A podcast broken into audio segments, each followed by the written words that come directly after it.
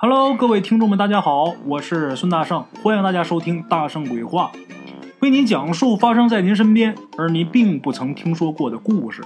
每天晚上，《大圣鬼话》与您不见不散。各位鬼友们，大家好！从今天开始啊，大圣给大伙儿说这么几个关于阴阳先生的故事啊。咱们今天这第一个故事啊，得从这么一位叫五爷的说起。哎，这位五爷呀，能掐会算。人都管这五爷叫半仙儿，半个神仙。五爷家里边很奇怪，哪儿奇怪呢？一连十几代、几百年，他们家都是保持着长子生兄弟六个，其他的孩子呢都没有儿子。怎么回事呢？就是老大生哥六个，然后老二、老三、老四、老五、老六就都没有儿子，生的都是姑娘。这个绝对不是巧合啊！而且。每一代在老五的身上，肯定都有很奇怪的能力。五爷就是这样的。咱们故事主人公小五，他五叔也是这样的。他们家奇怪在哪儿呢？但凡是排行老五的，就对阴阳这行当啊特别感兴趣，非常感兴趣。打小五、五叔还有呃五爷，在网上倒多少辈儿都是这样。但凡排行老五的，对阴阳行当十分有兴趣，老五必然干这一行。不过呢，这个手艺啊，能达到五爷这个水准的啊，估计找不着几个。这五爷呀，别人都管他叫半仙儿，这是有根据的。首先，这五爷他会算卦，而且五爷这个卦啊有特点，他从来不往经里边算，就比如说。呃，老王家牛丢了，让五爷给算算，这牛跑哪儿去了，在哪儿能找着？这五爷给他算，也就是说，在南山上，啊，从西往东数第六个山谷里边。如果说来看事这个人还接着问，就说五爷，您能不能再具体一点啊？那沟深着呢，我去哪儿找去？如果这人要是这么问，这五爷保准是眼睛一瞪，怎么？我给你找去呗。这脾气立马就上来，啊。他这卦从来不算精，一般来问事儿，一看五爷真生气了呀，也不问了，一般都是赶紧把礼物放下，人就走。来找他看事儿啊，给带的礼都是什么呢？二斤鸡蛋，啊，给带一只母鸡，去哪儿给割块肉，都是这个。反正多少五爷也不计较啊，你就是什么都不带，五爷呢也照样给看。但是事后啊，你给五爷点根烟就行。他这人就这脾气。哎，这个比方说，就是丢牛的这位，按照五爷这个指示去沟里边找去，肯定能找着。用上两天，肯定能把牛找回来。如果说这牛找不回来，那算五爷这卦不准。哎，当然这种事儿还没发生过。一般五爷这卦非常准，他说在哪儿就在哪儿。等把牛找回来，再给打酒，再给割肉，再给扔钱答谢，那就是另一说了。哎。五爷呀，特别喜欢五叔，很爱五叔。他这个五侄儿也很爱咱们故事主人公小五。为什么呢？因为啊，五叔跟小五啊都是排行老五。五爷呢，在他们俩当中啊，呃，爱小五更多一点，爱他这个孙子辈儿这个老五啊更多一点。为什么呢？因为小五上过大学，而且还当了警察。这五爷每回看见小五啊，都说：“哎呦。”我家洋学生回来了，来让爷爷抱抱。说这话过来啊，就搂腰就给抱起来了。他根本不管说你现在已经多大了，你已经是个成年人，是个警察，不管那个，在他眼里啊，甭管多大年纪，你都是我孙子。哎，据村里人说呀，五爷年轻的时候啊，那能耐呀真叫大。怎么回事呢？大伙儿一堆在地里边干活，干累了，这五爷呀。把这鞋脱下来，然后把这两只鞋呀放在一块石板上，嘴里边是轻轻念咒，念几下咒语以后，就看这俩鞋啊，就真像俩动物似的啊，就能打架。哎呦，特别神奇啊！据说当时好多人都看见过。小五小的时候啊，也总缠着五爷，让五爷给他表演。五爷就说呀：“嗨，现在不行了，哎，没有那么多时间呐，可以挥霍了。”哎呀，这个法术啊，用一回呀，爷爷我就得早死几天。你呢就得少跟爷爷待几天啊。五爷这么一说呢，小五呢也就不缠着五爷了，因为毕竟啊，小五呢也很喜欢这五爷。五爷有什么好东西啊，总是先给小五；有什么好吃的啊，得先给他尝。其他的孩子啊，即使是大哥来了，那也没份儿。于是呢，小五这些哥哥们啊，都非常嫉妒他，经常打他。但是五爷每次啊，都能很精准、很准确的算出来他挨打的时间和地点。因为这个，五爷也能及时制止小五被这群哥哥们群殴。哎，五爷告诉他呀，就说你呀，以后尽量少跟你这些大哥们打架，他们要打你你就跑。哎，你呀，别再让五爷管你这些小事了。就因为你挨打这种事儿啊，五爷我算了好多次的密卦，算密卦那可遮阳寿啊，孙子。小五听了五爷这话之后啊。打那以后，再也不跟兄弟们抢吃的了。有什么好吃的呀，就跟大伙一起分着吃。甚至说啊，他自己不吃，把这些好的全给他这些哥哥弟弟。哎，尽量减少摩擦的机会呗。五爷一看小五这么懂事啊，就更喜欢他了，更疼他了。邻居们说呀，五爷年轻的时候出门那才叫有风度呢。每回五爷坐船呐，不用桨。也不用划船的，他就自己用竹子做一个竹筏，然后呢往江河里边一推，这个人呢在上面站着吹笛子，这个竹筏子啊自己就向着目的地进发。有的划船的船家就好奇呀，你说他这玩意儿怎么能自己走呢？他这里边怎么安什么发动机了还是咋的啊？过去仔细一看，原来呀五爷这个笛声啊能吸引来很多鱼，这个鱼啊。在这个竹筏下边游，然后就把这竹筏推着往前走。当然啊，除了这些鱼，水底下呀还有其他的东西。哎，这是五爷出门坐船，五爷出门坐轿也很有特点。有这么一回晚上，这五爷呀打外边喝完酒回来，那时候天色已晚呐。但是也有人啊在街上看见五爷了。这五爷呀。就坐在半空当中，就好像是坐着一顶轿子，但是你还看不见，然后飘飘悠悠的就回家了。哎，这是五爷年轻的时候，可是现在啊，五爷不行了，身体越来越差，记忆力啊也是越来越差，甚至说都记不起来小五他亲爷爷是谁了。但是呢，他能记住小五。每次啊，小五看他，小五他亲爷爷。都跟这个五爷说啊，哎，你孙子来看你来了，哎，这时候五爷呀就很开心，就跟孩子似的啊，那乐的满脸开花呀，拽着小五的手啊，说个没完没了。只有这时候啊，五爷的思维是最清晰的。五爷死的那天晚上，小五还有五叔跟五爷聊天聊到很晚，最后呢，大伙都饿了，然后这个五叔就说：“我去买点下酒菜去。”然后再打一壶好酒回来，五爷听见之后就说：“不行，你别去，我去。”那你说一个长辈能让他去吗？五叔和小五就抢着要去，但是五爷呢就非不让，他非要自己去。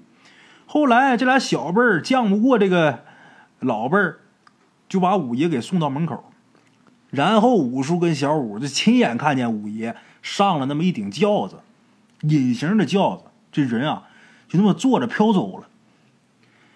没一会儿功夫啊，五爷就回来了。这回回来呀，他自己走回来的。喝完酒呢，这五爷呀就不行了。临死之前呢，五爷跟五叔还有小五说：“刚才啊，他做了个鬼抬轿，就是他的那一招啊，叫鬼抬轿，等于说是把这小鬼给招来了，而且这小鬼啊还抬了一顶明轿。”他能坐上这个轿子，但这个轿子啊，洋人看不见。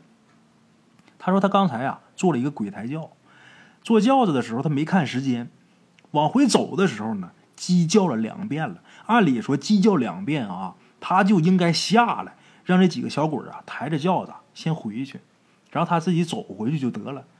可是五爷当时一想啊，我孙子还饿着呢啊，然后就让这几个小鬼啊多抬了一会儿。鸡叫两遍的时候，他也没下来，等鸡叫三遍的时候，这几个小鬼把这轿子啊一扔，然后就跑了，把五爷就给扔地上去了。这一下，把五爷就给摔够呛，岁数大了，经不起这么一摔了。五爷强撑着走回来，跟五叔还有小五这爷仨把这个酒啊喝的差不多了。五爷呀就倒炕上就说呀：“哎，我到头了。”哈。临死之前，五爷把一本书交给五叔了，而且啊，告诉他这是祖上传下来的。文革的时候，五爷是舍命把这书给保下来了，然后告诉五叔啊，这本书传男不传女，而且只传老五。交代完这个事儿之后，没多大一会儿，五爷呀就咽气儿了。那天晚上啊，这个乌鸦在五爷家门前这棵树上啊叫了半宿。小五跟五叔都看见了，那只乌鸦啊，居然全身是雪白色的。小五不明白这乌鸦怎么是得白化病了还是怎么着，但是五叔说呀：“你五爷呀，确实不是一般人。为什么？他死了，乌鸦能给他带孝。”哎，五爷这极具传奇色彩的这一生啊，就结束了。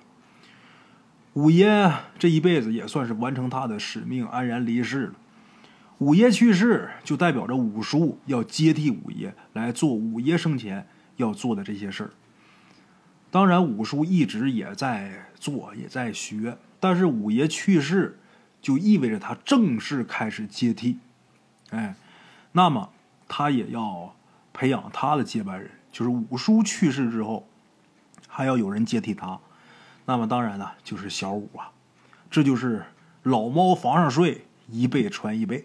哎，好了啊，各位老铁们，咱们今天这个故事啊，只算上是一个开头，咱们明天呢才正式开始。因为这个故事大圣我要多说几期，而且篇幅比较长，所以节目时长啊也会很长啊。今天呢，故事先到这儿，接下来的时间呢，大圣给自己打广告啊。大圣的庚午阁阴阳风水馆正在营业当中啊，呃，像阴宅、阳宅啊这些业务都接，大家如果有需要的可以联系我啊。另外一个，另外一个，现在离过年还有不到两个月的时间，这个事儿呢，大圣得提前跟大伙儿说，在过年期间、新年期间，大圣呢给大伙儿准备了一批锦囊，准备了一批新年的开运招财的，还有趋吉避凶保平安的，还有这个化太岁的锦囊。这个锦囊当中都有什么东西呢？里边有大圣专门找僧人啊，不能说什么大德高僧，但是绝对是呃正规寺院里边的主持。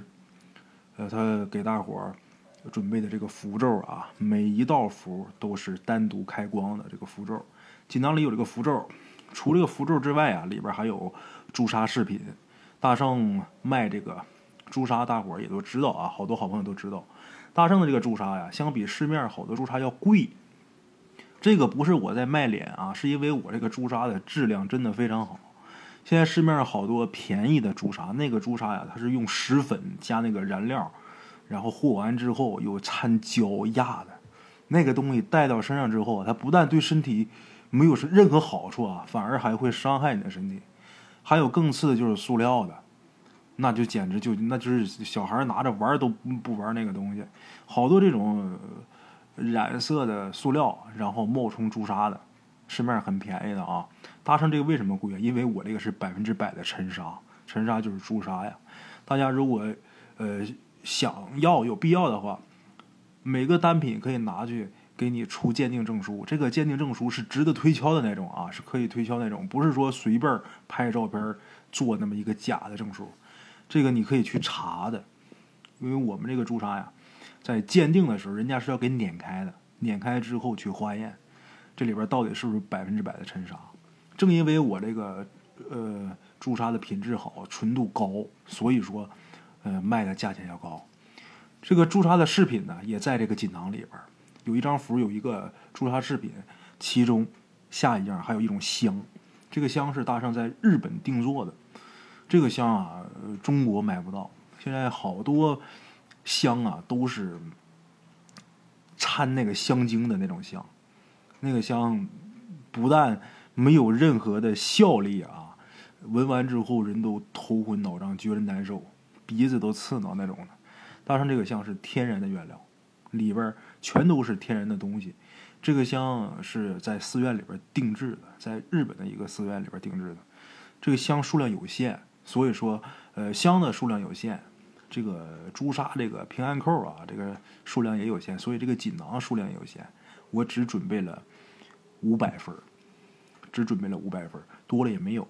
这五百份卖完就拉倒，卖这个我也挣点钱啊！这我不可能不挣钱，不挣钱买卖那那，你大伙儿记住，谁要告诉你说我这个卖那东西我不赚钱，你不你千万别信，赔钱买卖，从古至今它就没有。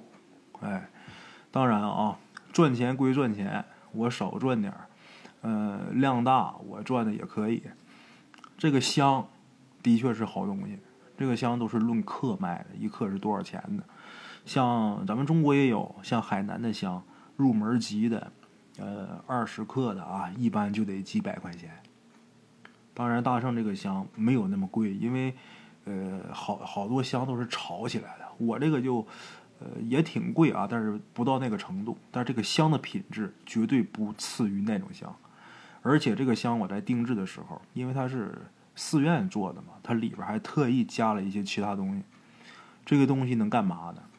能辟邪，就是觉着家里边如果感觉哈好像有点不舒服，家里哪儿不对，你点上一根儿，绝对有效果。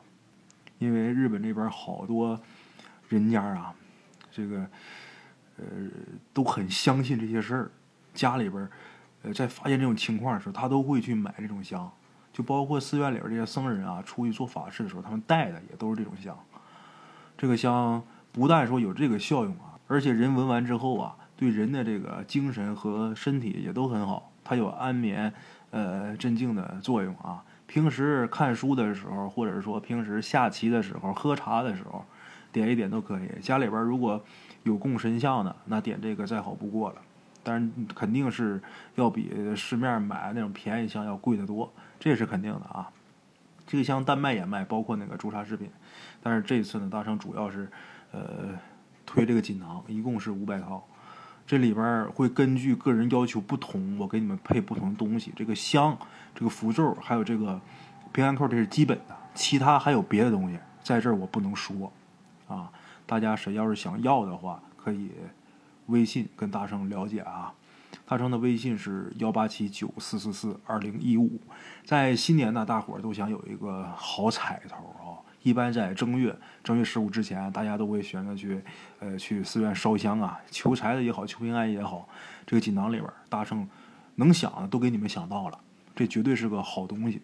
哎，不管是开运还是招财、趋吉避凶，包括里边你要有其他的要求啊，比如说化太岁的，呃，你今天犯太岁、冲太岁等等等等，我都给你安排好啊。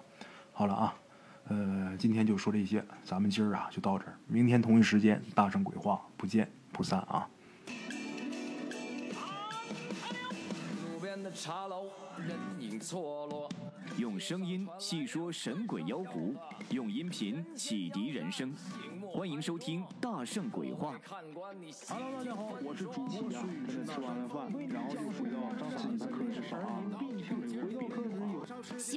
百度搜索“大圣鬼话”，跟孙宇、孙大圣一起探索另一个世界。那天山女子独守空城，也只是感谢鬼友们，感谢鬼友们，感谢鬼友们一路陪伴。大圣鬼话，见字如面。欲知后事如何，且听我下回分。